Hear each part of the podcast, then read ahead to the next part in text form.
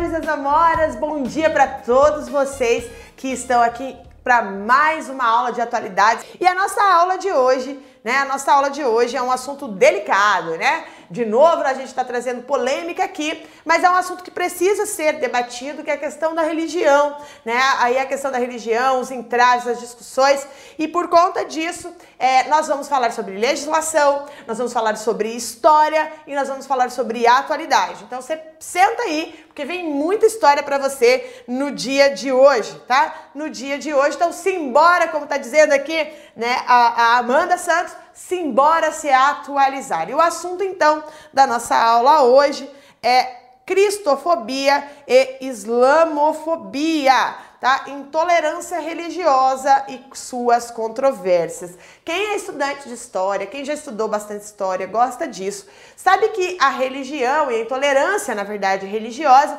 ele permeou todos os tempos históricos que nós estudamos, né? Aí a questão é que quando nós vivemos uma sociedade mais complexa como é a nossa, uma sociedade mais globalizada, em que um grupo é, religioso se entra em contato com outro grupo religioso mais fortemente, aí nós temos o quê? Aí nós temos um movimento de fobia, de aversão, que gera muitas vezes, que já gerou no passado muitas guerras e que gera hoje aí, para alguns, uma sensação de insegurança e uma efetiva insegurança por conta da violência, né? E também guerras e alguns assuntos, inclusive, que a, a questão da religião apesar de, apesar de parecer que fica no, dentro do templo o assunto religioso, mas não é dentro dos templos que se discute somente a religião. Dentro da ciência política, dentro da geopolítica, discute-se muito religião por conta da sua capacidade do seu poder de alimentar mentes, corações e braços para guerrear ou para é, conduzir aí a um conflito. Então, aquilo que deveria ser um elemento de paz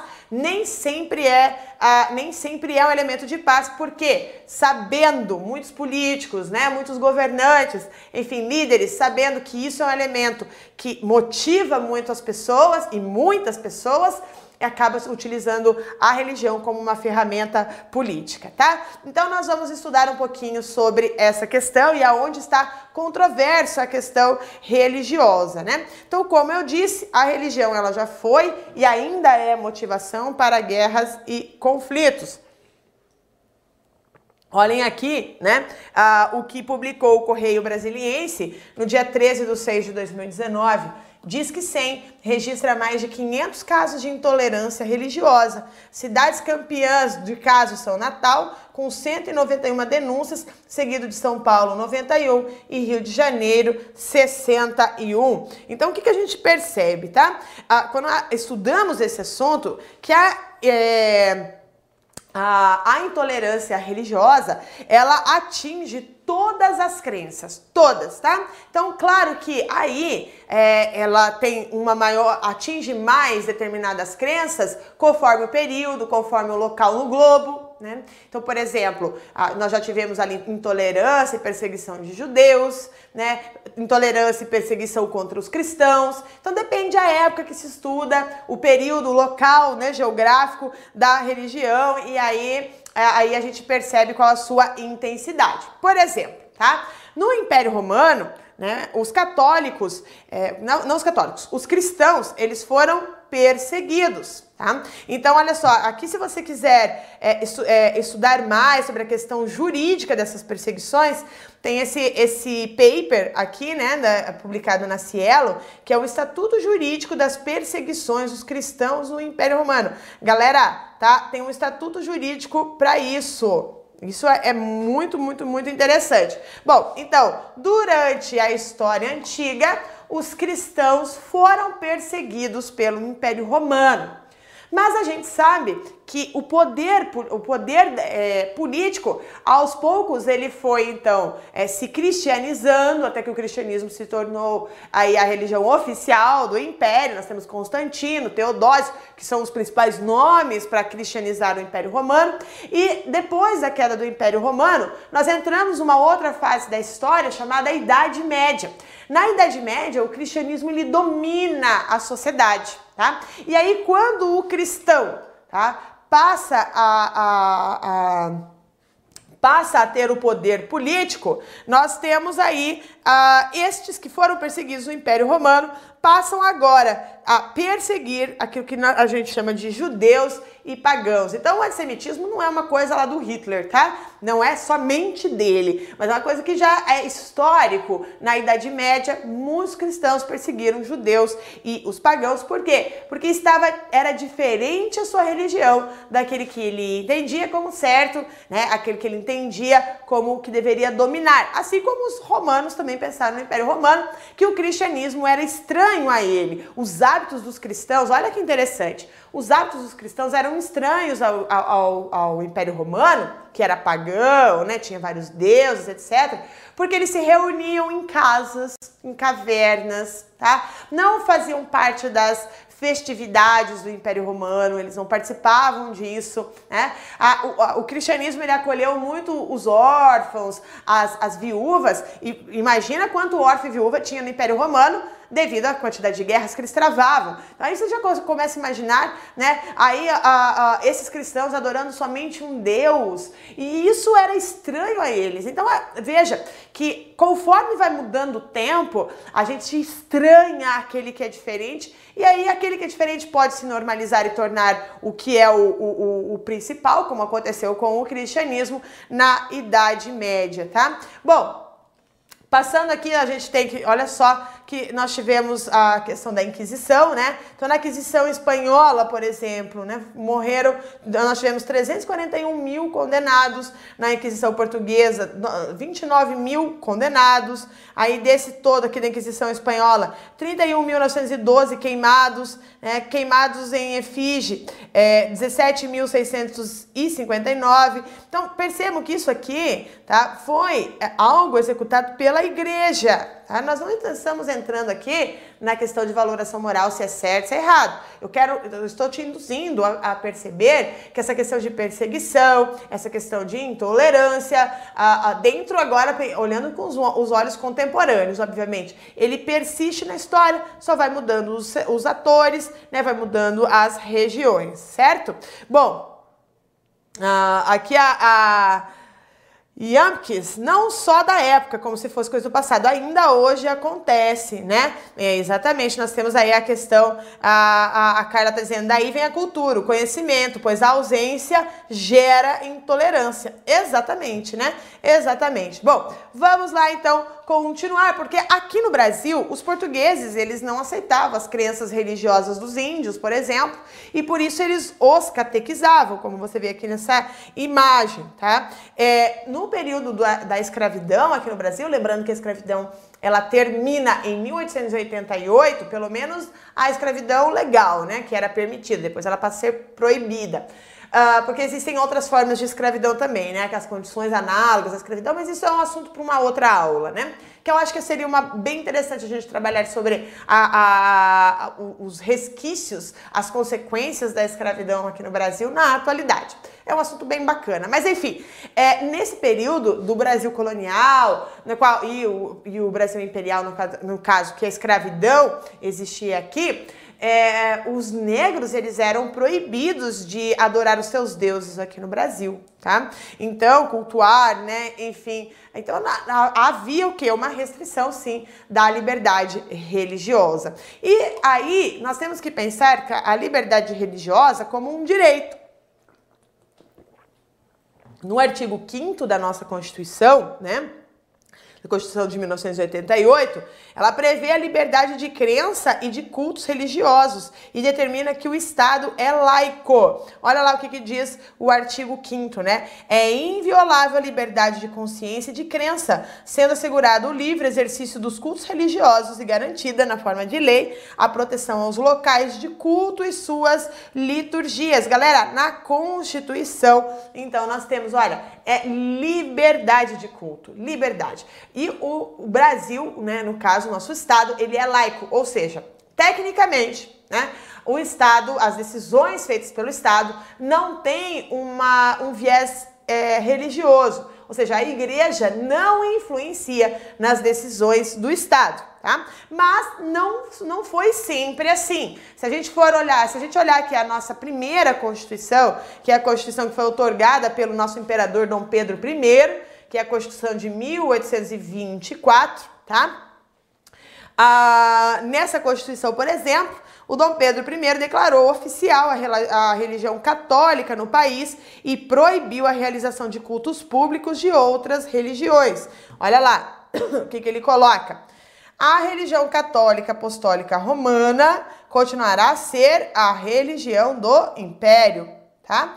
Todas as outras religiões serão permitidas com seu culto doméstico ou particular em casas para isso destinadas, sem forma alguma exterior do templo, tá? Então, o, o culto, né? Aí uma outra, as outras religiões só poderia ser no âmbito doméstico. E apesar de hoje nossas leis determinarem a, a liberdade religiosa, como você vê aqui no artigo 5 da Constituição, exercer a fé pode não ser tão tão livre assim, porque quando você observa aquele disque, né, o disque 100, os dados, os números que nós temos de perseguição religiosa no Brasil, de intolerância religiosa no Brasil, a gente percebe que a liberdade de culto não é tão livre assim como nós falamos. Presta atenção que, segundo o Ministério dos Direitos Humanos, há em média tá, é, um, uma denúncia de intolerância religiosa a cada 15 horas tá? É, no Brasil. As religiões mais atacadas são a de matriz afro, como a Umbanda e o Candomblé, né? Então a revista Veja, aqui no dia 13 de novembro de 2019, anunciou: Brasil tem uma denúncia de intolerância religiosa a cada 15 horas. Dados do Ministério dos Direitos Humanos mostram que a maioria das vítimas é de religiões de origem africana, com 39% das denúncias tá? Então aqui nós temos já bastante informação. Agora você já sabe onde, onde encontrar a questão da liberdade religiosa, já viu como nós tivemos uma mudança ao longo das constituições, né? E aí também sabe que existe uma perseguição, principalmente a cultura, né, a cultura religiosa afro, e aí nós chegamos numa outra questão, que é a intolerância religiosa, um fenômeno brasileiro e mundial, tá? Então há muitos exemplos de intolerância religiosa fora do Brasil também. Eu vou mostrar para vocês também aqui a intolerância religiosa no Brasil, mas fora do Brasil, na atualidade existe então perseguição religiosa, como por exemplo, né, no Mianmar, que é um país vizinho da China, né, e da Tailândia, que está acontecendo um genocídio já denunciado pela ONU, como você vê aqui na, na, na reportagem da, do Estadão, né, no dia 13 de setembro de 2017. Né, fala que, que ele está colocando que está acontecendo um genocídio né, uh, de uma minoria muçulmana chamada Rohingya. Então, olha, a ONU pede que Myanmar suspenda operações militares contra a minoria Rohingya. Né? Então, o líder do país pronunciará sobre a crise da minoria, mas cancelou da viagem, para Nova York para, para participar da Assembleia Geral. Olha o que ele fala, a, situação que virou o Mianmar. Lembrando que o Mianmar é a, antiga Birmânia na história, tá? Também no Tibete há uma, um conflito entre o, os budistas e o Partido Comunista Chinês que matou milhares de tibetanos e causou destruição de diversos templos, tá? Então nós estamos lá na Ásia. Eu estou trazendo a Ásia para cá para você, porque a gente já falou na, do, na história da Europa, né? E agora nós estamos falando da Ásia, quando você vê aqui, por exemplo, né? Uh, ali o Cristo, né? Uh, despedaçado ao chão, enfim, nós temos então vários, é, várias questões de destruição de templos. No Sudão, há uma guerra civil que ocorre há décadas, que, dentre outras motivações, está relacionada à divisão entre muçulmanos e não muçulmanos, o que seria também um tema de aula específico para o Sudão, aí que é importante também. E no Iraque, os conflitos que são é, entre as correntes do próprio islamismo, né, que é entre os sunitas e os xiitas da religião islâmica. É, já vou me adiantar e falar algumas coisas com vocês aqui, que é importante, tá? Porque a gente vai falar sobre islamofobia. Entenda que nem todo islã. É, deixa eu voltar antes. Se alguém perguntasse para você qual que é a, a, vertente islâmica que é mais né, que é o do grupo dos terroristas. Provavelmente vocês vão falar, ah, é dos, é dos xiitas. Os xiitas são os radicais. Isso não é verdade, tá? Isso não é verdade. É, na verdade, a gente tem esse conceito de radicais com xiitas por conta da revolução que aconteceu no Irã na década de 70 e é, o Irã tem uma corrente mais forte dos xiitas e aí a gente acabou relacionando essa, essa área mais radical com os xiitas. Mas isso não é verdade. Assim como não é verdade que todo muçulmano, né, e, é, ou, ou, ou, aquele seguidor do Islã, ele é terrorista, tá? É, existiu uma, existe uma cultura do medo criada na nossa sociedade principalmente depois do 11 de setembro, né, que criou eh, um medo, né, da questão do islâmico e tudo mais.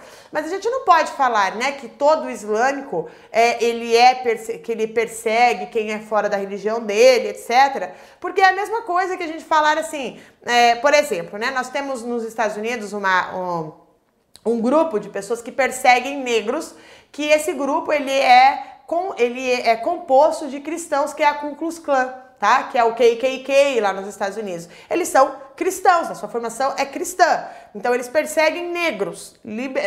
Agora você vai falar assim: agora você é cristão, você persegue negro? O fato de você ser cristão te torna racista? Não. Então, na verdade, o que existe são grupos que são intolerantes, né? Não é a religião em si, mas grupos que são intolerantes. E isso que a gente que eu quero deixar aqui, é, deixar aqui bem claro, né, na nossa aula falando sobre religião e tudo mais, né? Lembrando então que essa briga lá no Iraque entre xiitas e sunitas já deixou muitas, né? Já deixou milhões de mortos ah, aí que, que acaba então representando essa intolerância que não é só entre o cristão e o muçulmano, o budista e o não budista, não, é entre dentro da, do próprio islamismo existem correntes que não concordam entre si e acabam gerando então intolerância entre eles. Tem uma reportagem, gente, que eu trouxe aqui para vocês, tá? Que vocês podem ler, que é bem legal, que é da revista super interessante, do dia 21 de dezembro de 2016, que trata sobre os sete conflitos atuais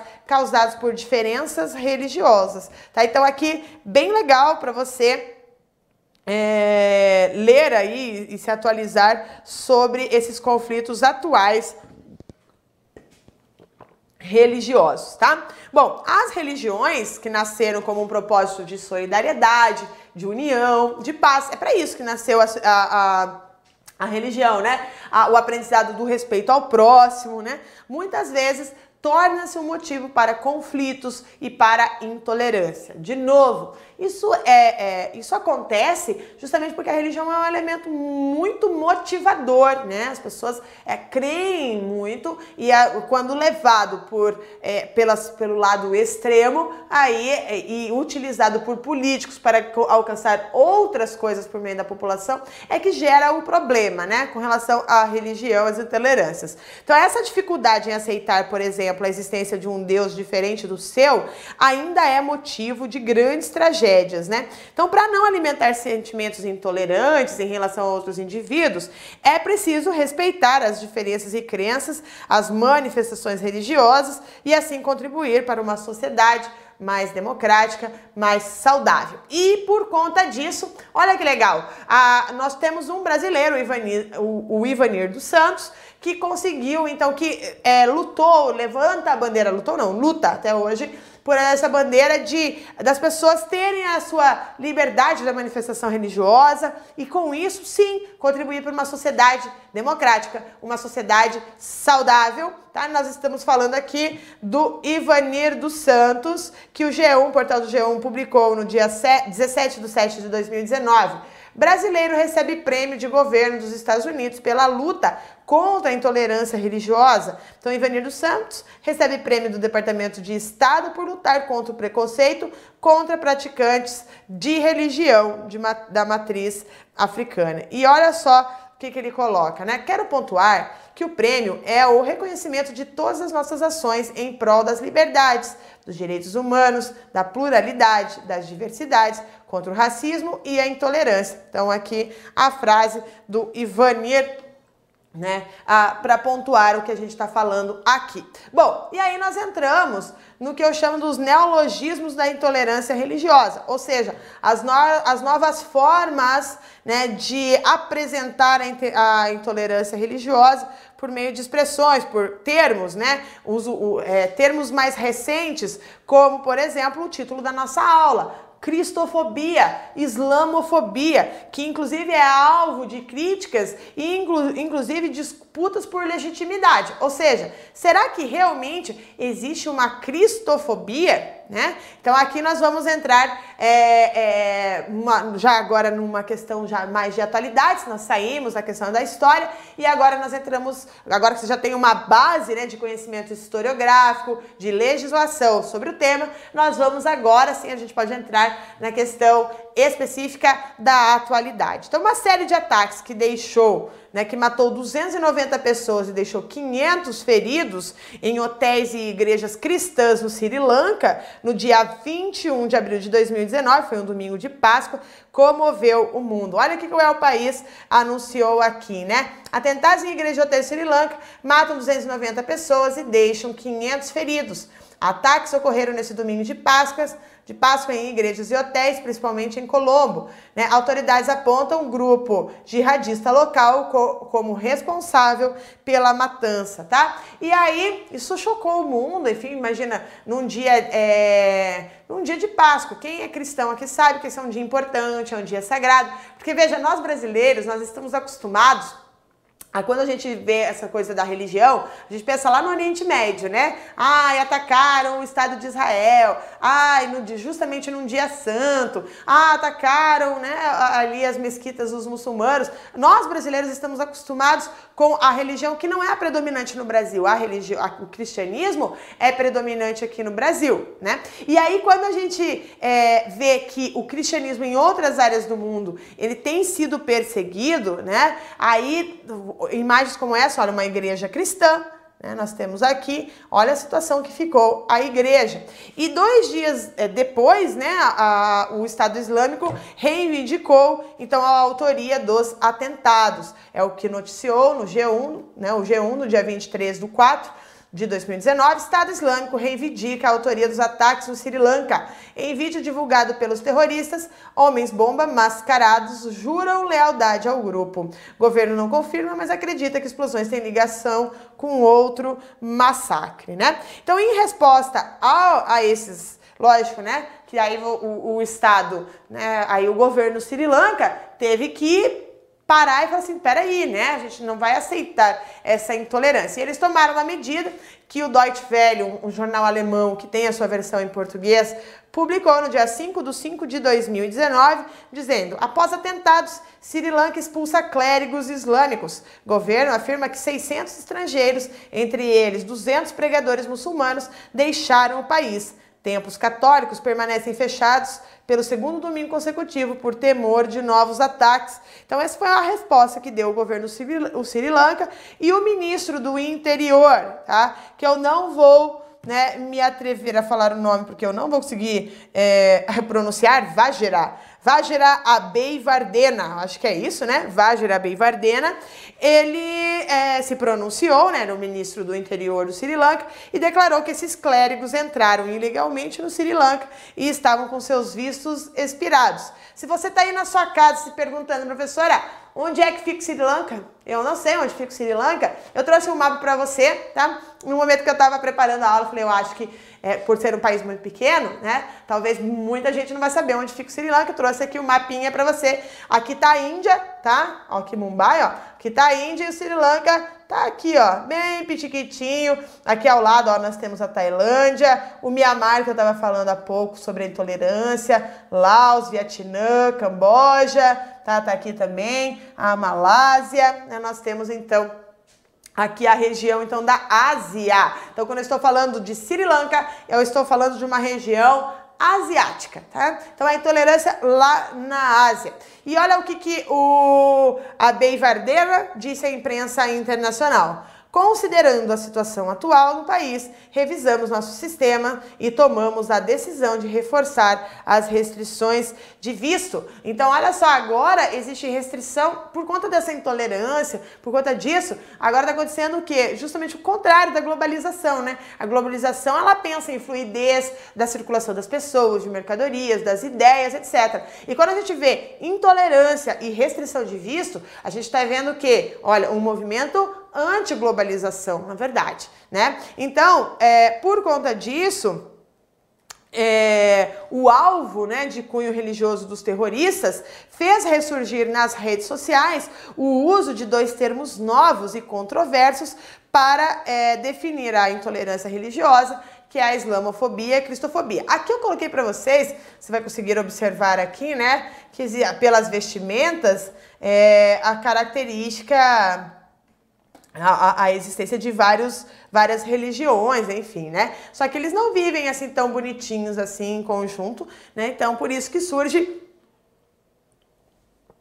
termos como a cristofobia e a islamofobia. Bom, antes da gente chegar no termo em si, vamos pensar o que, que é fobia, né? Então, fobia quer dizer medo extremo. Olha o que, que diz aqui o dicionário, né? Ele diz assim que nós estamos falando de falta de tolerância, aversão, intolerância, rejeição, medo mórbido, é, mórbido, exagerado, estado de ansiedade desencadeado por uma violenta reação de medo que se manifesta de forma recente é, perdão, recorrente, quando a pessoa se defronta com determinadas circunstâncias ou objetos específicos, mesmo apenas imaginados ou mencionados, ainda que esse medo seja consciente, considerado, considerado infundado ou exagerado pelo paciente fóbico. Ele não consegue se controlar e evitar a crise. Ou seja, então fobia quer dizer medo ao extremo, medo mórbido, exagerado, né? Aí que por conta da falta de tolerância ou a aversão a algo ou alguém. Agora a gente utilizar o termo fobia no contexto das religiões, em tese traduziria a falta de tolerância a grupos religiosos. Porém, né, na prática envolve uma série de disputas políticas, tá? Então, muitas vezes a gente não está falando da religião em si, nem a aversão à religião do outro, mas a gente está falando de disputa política e não há um consenso sobre os seus usos, né? E aí a gente tem que começar a pensar sobre, por exemplo, a cristofobia. Quem aqui já ouviu falar sobre cristofobia? Alguém aqui já falou sobre isso? Né? Intolerância sempre existirá, mistério que aconteça, diz o Cleomar, né? É, vamos lá. É, a, a gente está falando a igreja católica não é cristã, longe disso.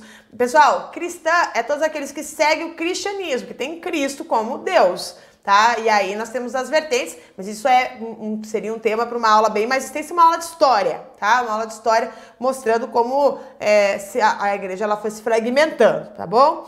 É, vamos lá. Cleomar está dizendo que é bom a gente pensar e refletir sobre as diferenças, né? Mas aqui alguém, vocês já ouviram falar sobre cristofobia? Alguém já ouviu falar sobre isso, né? Porque aqui é importante. É, vamos lá então, falando sobre cristofobia, porque a expressão é contestada, tá? Em teoria, cristofobia, né, buscaria traduzir um tipo de perseguição ou discriminação contra cristãos né? Cristofobia, aquele que é cristão, ele é perseguido. Então, os cristãos, é, como de, olha só o que o, Bolso, o, Eduardo Bolsonaro falou, né?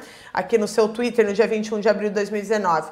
Os cristãos são muito perseguidos em outros países, em que pese ninguém falar em cristofobia. Precisamos mostrar essa triste realidade pouco noticiada e rechaçar a intolerância religiosa, né, que assassina quem tem outra fé tá? Então aqui é, fazendo aí uma referência, né, ao que tinha acontecido no Sri Lanka, o Eduardo Bolsonaro, né, é, por exemplo, endossou o post, né, do, do chanceler Ernesto Araújo uh, no Twitter, né, sobre a opressão aos cristãos. O que ele coloca aqui, né, vou colocar, ó, neste domingo de Páscoa no Sri Lanka, mais de 200 cristãos pagaram com a vida pela sua fé no Cristo e amanhã serão com ele no paraíso. O martírio faz parte da fé, mas o mundo precisa levantar-se contra a perseguição e a opressão aos cristãos. Então, o termo é utilizado é, esse termo cristofobia, ele é utilizado por vários setores que dentro, é, dentro de uma discussão mais ampla é considerado ultraconservador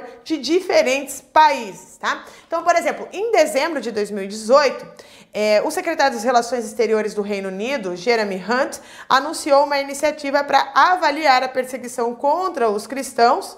Né? Então, nós temos aqui, né, ele solicitando né, aqui no dia 26 de dezembro de 2018, a página oficial do governo do Reino Unido, né, para avaliar a perseguição contra os cristãos. E em análise realizada pelo reverendo britânico e bispo de Truro, o Philip Mountspine, né, que ele colocou então, ele fez, fez o que foi solicitado, né, e o relatório preliminar dele, né, considera que a perseguição contra os cristãos é, é um fenômeno global, tá? E ele afirma que 80% dos religiosos perseguidos são cristãos. Tá? Então, esse foi um relatório do governo britânico, dizendo que 80% da perseguição no mundo é realizada contra cristãos, e aí surge o termo cristofobia, tá? É, por muitos outros que utilizam este dado para uh, falar então sobre cristofobia.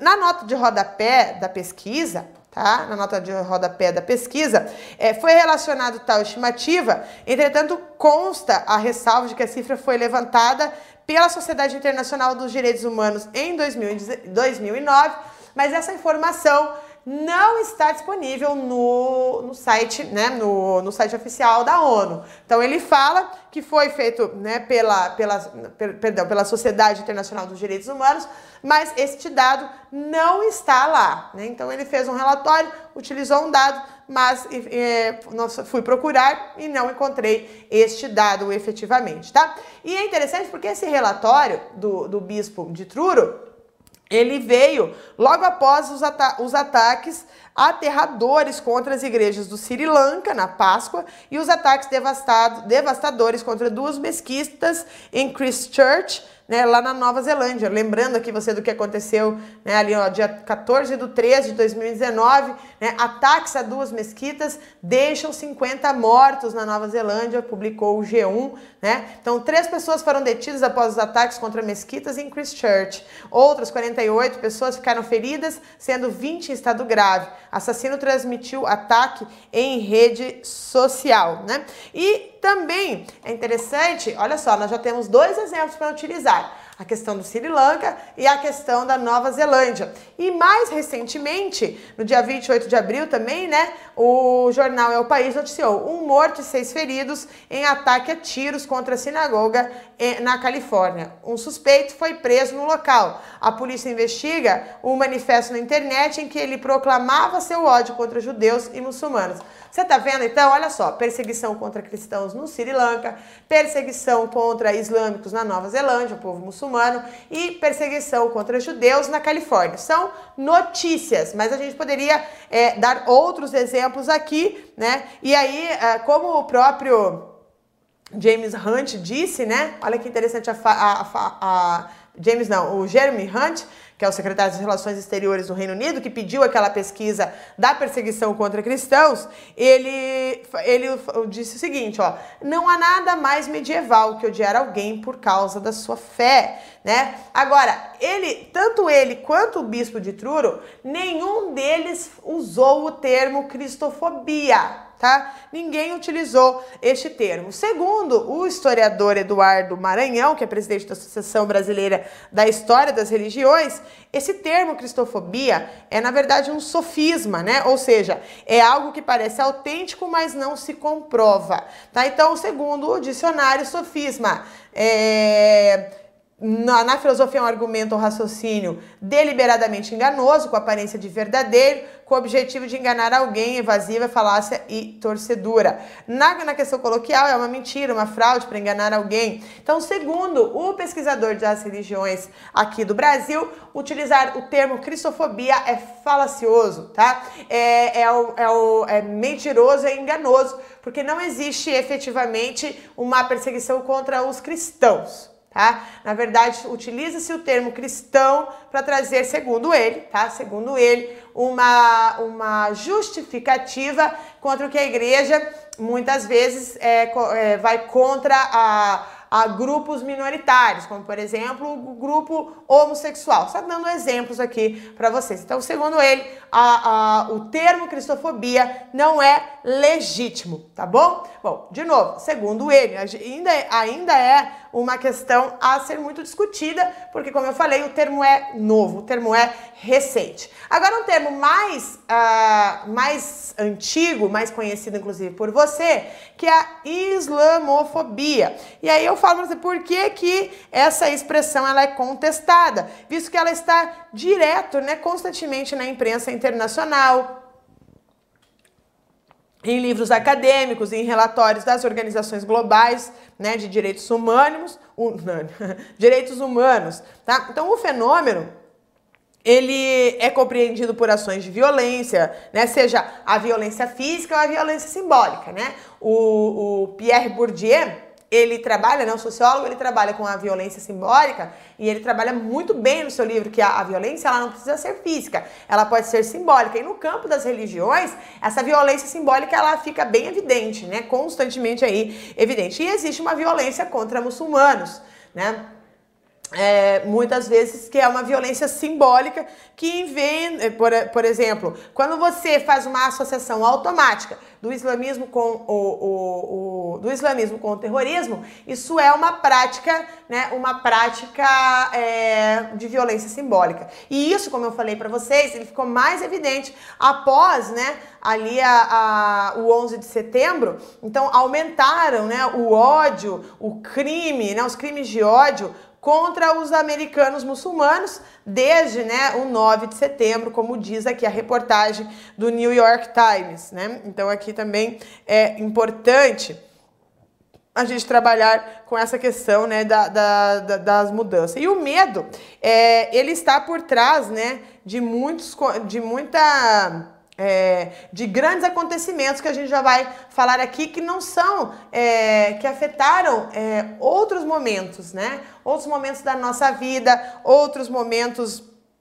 é, que nos faz criar um conceito de cultura contra uma religião, né? A gente não entende a outra religião, como disse aqui, né? A, a, o livro é, Islamofobie, comment les élites françaises fabriquent le problème muçulman. Ou seja, né? Como que a elite francesa fabricou um problema muçulmano? Segundo o autor, não existe exatamente um problema muçulmano, mas sim uma ideia né, das fronteiras ligada a uma identidade nacional como tem aqui né, a, a contracapa do livro, né, a de islamofobia. Bom, também nós temos aqui né, o, relatório dos direitos humanos, né, a dupla ameaça, como a política do medo e a aniquilação da sociedade civil colocam em risco os direitos globais. Então, olha só, uma família de refugiados afegãos espera para entrar no centro de registro de Moria, na ilha grega de Lesbos. Muitas famílias com crianças dizem ter medo de esperar a fila de registro, né, e muitas vezes é, muitos países eles deixam de receber esses indivíduos por conta da religião e o medo dessa sua é, da, da, da religião em si, né? É, a, a Betânia está dizendo, verdade é a minoria dos muçulmanos que são extremistas, exatamente, né? o Marcelo está dizendo, nós, os cristãos, somos a maioria do mundo, então acho inócua a utilização do termo cristofobia, apenas uma opinião pessoal. É, Marcelo, é o que se fala, né? A maioria da popula a população cristã, ela tem um predomínio, pelo menos, das instituições do mundo, né? Não, não necessariamente em números, de cristãos, mas os grandes poderes, e principalmente a sociedade ocidental que dita muitas regras do mundo, é dominada por preceitos religiosos cristãos, né? Então, por isso que muitos falam, olha, o termo cristofobia, ele não é bem utilizado quando a gente entende o conceito do que é fobia, né? Uma coisa é intolerância, outra coisa é fobia contra cristão, né? É, o, a Beta dizendo, o islamismo é a religião que mais cresce no mundo por vários motivos, tanto por conversão quanto por taxa de natalidade. Os países cristãos, no, isso é um estudo de geografia, né? Os países cristãos eles têm tido cada vez uma natalidade menor por conta da, da questão do desenvolvimento demográfico, né? Das questões demográficas, e os países muçulmanos têm uma taxa de natalidade maior, o que também faz com que eles tenham aí um, um número maior em ritmo de crescimento do, do, da população islâmica, né? Mas vamos lá, então, o que diz aquela página dos direitos humanos que eu trouxe aqui para vocês. O medo está por trás de muitos dos grandes acontecimentos que afetaram os direitos humanos no ano passado. O medo de ser assassinado ou torturado e da repressão na Síria e outras áreas de conflito forçou milhões de pessoas a abandonarem suas casas. Tá? E aí, olha só, aqueles que recebem as suas fronteiras passam a ter o quê? Medo de ataques terroristas, né? Crescentes levou alguns líderes políticos a reduzirem direitos e transformarem refugiados e muçulmanos em bodes expiatórios. O medo da cobrança e pressão por parte da sociedade exigindo maior prestação de contas levou vários líderes autocratas do mundo a tomarem medidas sem precedentes para reprimir a capacidade da população de se organizar e fazer com que as vozes sejam, ou, sejam ouvidas nas ruas. Então, o que, que acontece? Por conta de, desse, desse grupo de refugiados ter uma religião, ter uma cultura diferente acaba criando medo, fobia dentro de uma sociedade, né? Então, olha só o que ainda continua a página, né? Mirando o terrorismo, mas culpando refugiados e muçulmanos. Então, fala-se sobre o terrorismo, mas culpando os refugiados. E aí, de novo, quando você tem que colocar o grupo, né? Os muçulmanos como o grupo a ser temido nesse caso aqui, né?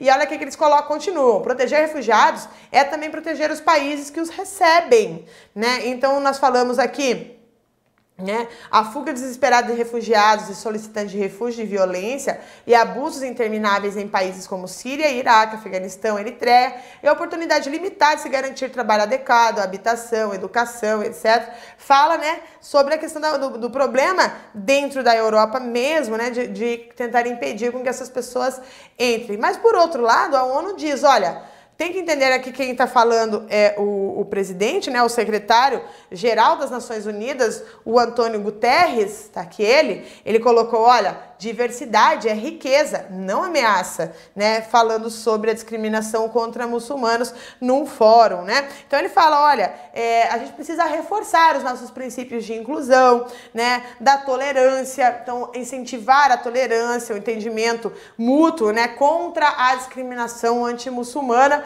ou também chamado islamofobia. Ele leva isso muito a sério nas suas discussões na questão da, da, da política contra o ódio em seus mais diferentes contextos. Olha só o que, que ele diz.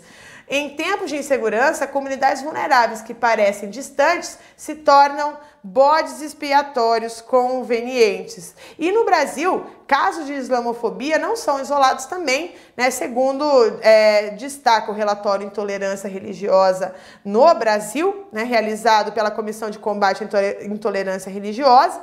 Né? E aí, de acordo com esse estudo, que foi realizado entre 2012 e 2015, 71% dos casos de perseguição eram direcionados a religiões afro-brasileiras, seguida então por 32% contra muçulmanos. Segundo os autores do estudo, o índice expressivo estaria associado à ocorrência de ações internacionais do Estado Islâmico, o que, o que teria então contribuído na cabeça pra, de muitos brasileiros a associação de muçulmanos ao terrorismo. Tá? Então, aqui no Brasil também existe isso. E autores, é, como o jornalista francês Alan Gresh e o filósofo suíço uh, Ramadan, eles tiveram um importante papel na incorporação midiática em torno da, do que a gente chama de islamofobia, né? E por, mas mesmo, mesmo isso sendo levado para a mídia, ainda existe divergência com relação ao termo islamofobia e, e, e anunciar muito este termo, né? O editor-chefe ali do, do Charlie Hebdo, aquele jornal que, foi, que recebeu o atentado, o jornalista é, Stéphane Carbonier, né, que foi morto nesse atentado é, em janeiro de 2015, ele criticava esse neologismo né, da islamofobia. Segundo ele, né, segundo Charb, uh, o preconceito contra os muçulmanos não se trataria de um ódio ou fobia religiosa, mas de um antigo racismo. Olha o que ele está falando. Não é contra a religião, é contra o racismo, né? E ele, ele colocou, a ideia está presente no seu livro, é, no seu livro Deixa eu ver aqui, é Carta aos escroques da islamofobia que fazem o jogo dos racistas. E ele fala: a fé não é o inimigo, o fanatismo é o inimigo, né? O que ele, o Charb colocou. Então, quando a gente coloca aqui, né? Fé, fanatismo, islamofobia e humor.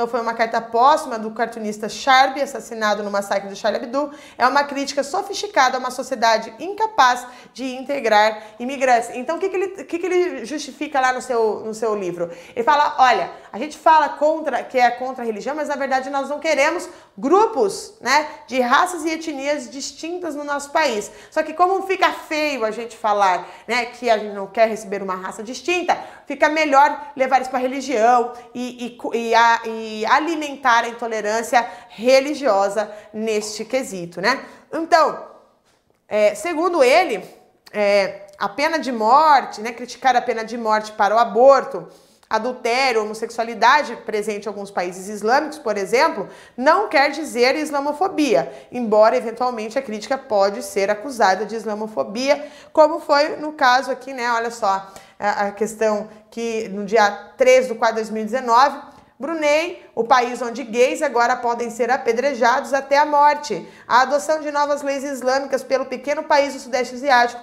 foi amplamente condenada pela comunidade internacional, né? E aí, nós entramos aqui na, numa frase do Edgar Leite, historiador aqui brasileiro, falando sobre o sentimento de repúdio ou de rejeição aos outros, aos diferentes, estão presentes ao longo da história. Em diferentes momentos e em diferentes civilizações. Mas essas novas formulações são conceitos que podem denominar movimentos reais ou muitas vezes fictícios, segundo certos setores sociais, no âmbito apenas do confronto de ideias. Eles estão no campo político e das ações intencionais dos seres humanos, né? E aí é o que a gente observa, veja que o discurso, o repúdio ao outro, ele não é apenas uma questão da religião, mas ele envolve muitos aspectos políticos é para isso que a gente tem que atentar também, né?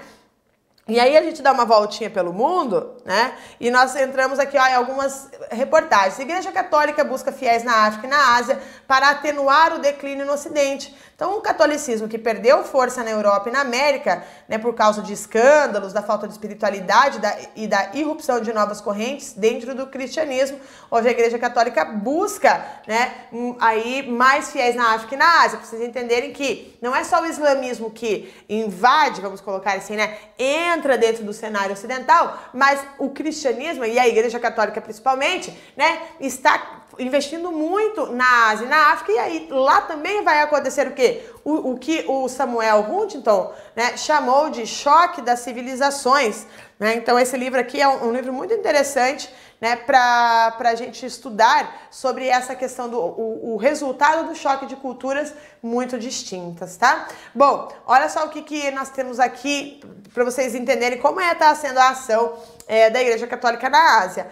Vaticano e China selam um acordo histórico para degelo diplomático, é o país, né? A Santa Sé e Pequim nomearão bispos em comum acordo e unificarão a igreja, abrindo assim as portas para a retomada das relações diplomáticas após quase 70 anos de rompimento. Aí você fala assim, professora, mas é tudo de longe. Não, infelizmente, na semana passada, os noticiários dos jornais brasileiros foram invadidos de notícias como esta aqui tá? Intolerância religiosa se agrava no Rio com ataques de traficantes evangélicos. Essa aqui é uma reportagem do Estadão do dia 18 de agosto de 2019, mas permaneceu esses ataques, né, tanto no Rio de Janeiro como em Brasília, enfim, nós tivemos em alguns vários lugares do Brasil, né, aí esses ataques. Então a conversão da cúpula da facção à religião evangélica cria vertente inédita e aumenta ataques contra crenças de matrizes africanas, né? Então isso aqui a gente está falando o quê? De registros de intolerância religiosa que são comuns aí uh, uh, no Brasil afora, mas aqui nós temos também no, no, no Brasil essa perseguição. Vocês já viram que a maior parte do grupo, o maior grupo é, que é perseguido são as religiões de origem africana, mas agora nós temos então, aqui no caso do Rio, uma característica particular que passaram a envolver traficantes e evangélicos. Então, após os ataques a terreiros de Umbanda e Candomblé lá na Baixada Fluminense, a polícia identificou o comandante tá? É, e na semana passada, na semana passada não, no início de agosto, prendeu oito traficantes acusados de integrar seu, seu grupo chamado Bonde de Jesus, tá? Então, olha só, no dia 14 de 2019, o João publica Polícia Investigação do Bonde de Jesus contra terreiros de religiões de matriz africana no Rio de Janeiro, tá? Um pastor é investigado por ter ordenado ataques, Oito pessoas foram presas em operação nesta quarta. Chefe da facção também atua como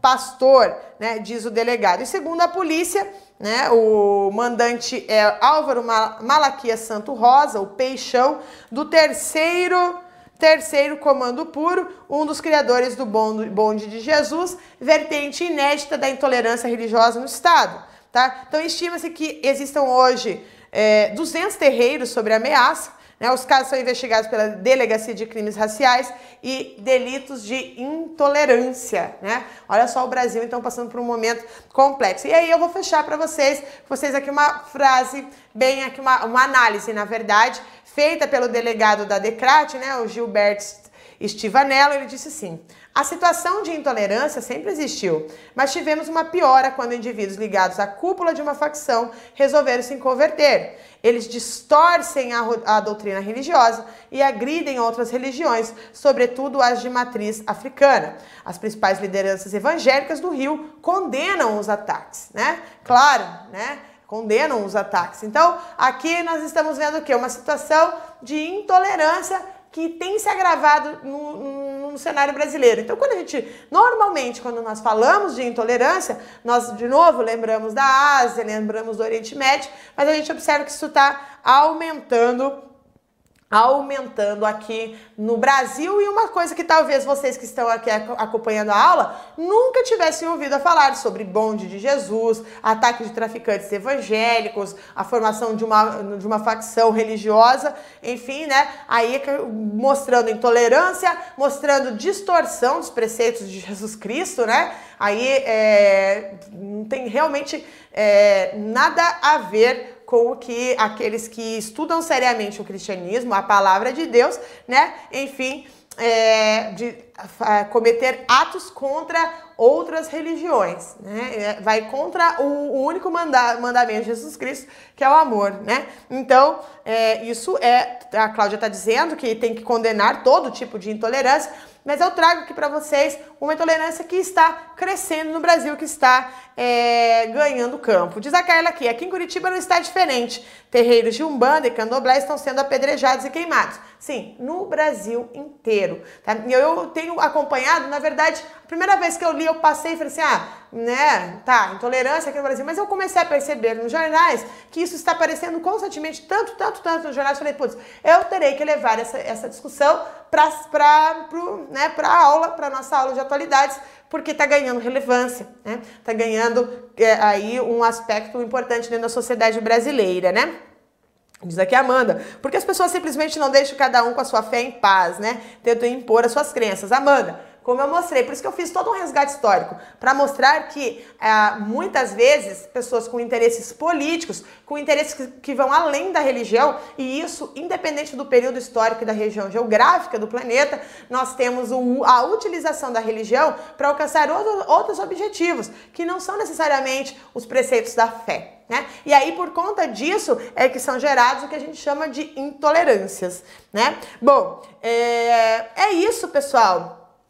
É isso que eu queria trazer para vocês. Na verdade, vocês podem observar que tem muito de história e que é o início de uma discussão, né? É o início de uma de a gente passar a observar como está a movimentação no Brasil com relação a esse tipo de intolerância, né? Muita gente já estudou sobre a intolerância contra é, o negro, né? A questão do racismo, né? A gente fala muito sobre outras fobias, contra a violência contra a mulher. Existem vários outros tipos de violência que nós trabalhamos mais aqui na aula que a gente vê mais, né? Agora Agora, esse crescimento da, da intolerância religiosa no Brasil realmente preocupa, beleza? Então, gente, um grande beijo. Não se esqueça de dar like nessa aula, compartilhar com seus amigos, nos seguir nas redes sociais e espero você na próxima segunda-feira, às 11 da manhã, aqui no canal do Fox. Um grande beijo e até mais.